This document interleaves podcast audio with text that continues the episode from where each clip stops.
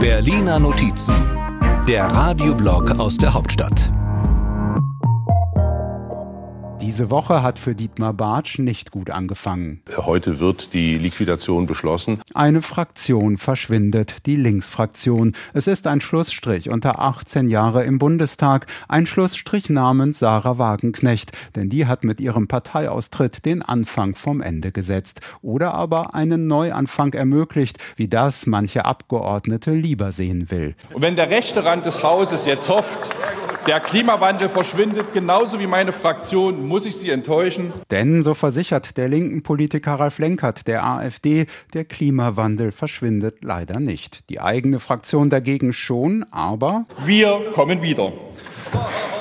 Erst verschwindet eine Fraktion, zumindest vorübergehend, dann verschwinden auch noch 60 Milliarden Euro. Oder, wie es CSU-Landesgruppenchef Alexander Dobrindt zusammenfasst, dass die 60 Milliarden sich in Rauch aufgelöst haben. Das stimmt zwar nicht so ganz, denn sie sind ja immer noch da, dürfen aber nicht so verbucht und ausgegeben werden, wie die Regierung das wollte.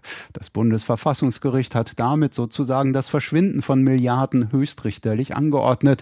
Da kann man natürlich rhetorisch immer noch noch einen draufsetzen. Schließlich gilt es, den Doppelwumms-Kanzler vorzuführen. Dieses Urteil ist eine Klatsche mit Wumms, um nicht zu sagen mit Doppelwumms. Schon die Klatsche aus Karlsruhe hat wehgetan. Die Klatsche mit Doppelwumms ist doppelt schmerzhaft, könnte man meinen. Nicht aber für Olaf, mein Name ist Stoizismus Scholz. Für uns ist ganz klar, dass das jetzt eine Sache ist, die wir auch gerne mit dem Parlament erörtern.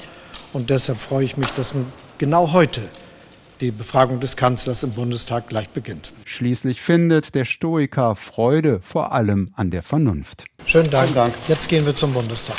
Der kann ein Ort der Vernunft sein, muss es aber nicht, denn manchmal verschwindet die im Parlament, manchmal verschwindet dort sogar der gute Ton oder anders gesagt die parlamentarische Ausdrucksweise.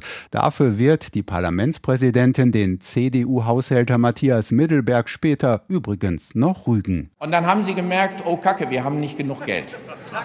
So, ja, das kann man so deutlich sagen. Die Berliner Woche des Verschwindens. Sie ist ein Albtraum für die Linke, aber eben auch für die Ampelfraktionen. Die wollten eigentlich genau in dieser Woche ihren Haushalt abschließen, aber mit dem Urteil aus Karlsruhe geht es nicht so schnell. Ähm, das wäre so, wie wenn Sie sagen, äh, wie viel hat das Haus gekostet, äh, aber das Dach steht noch gar nicht drauf. FDP-Haushälter Otto Fricke sucht nun auch noch kommende Woche mit seinen Kollegen nach dem Dach, denn dann wollen sie wirklich fertig werden. Auch Sven Kindler von den Grünen, der schon die erste Sitzung haushälterisch präzise erfasst hat. Eine lange Bereinigungsnacht. Wir haben um 13.20 Uhr angefangen. Wir waren um 4.19 Uhr fertig. Nur Dietmar Bartsch von der Linken kann selbst in so einer Woche des Verschwindens doch noch einen Überschuss berechnen. Wie ist das mit Niederlagen? Es ist ja das Entscheidende, wenn man achtmal hinfällt, muss man neunmal aufstehen. Die Berliner Notizen. Immer sonntags hier bei MDR aktuell. Und immer auch als Podcast. Überall da, wo es Podcasts gibt.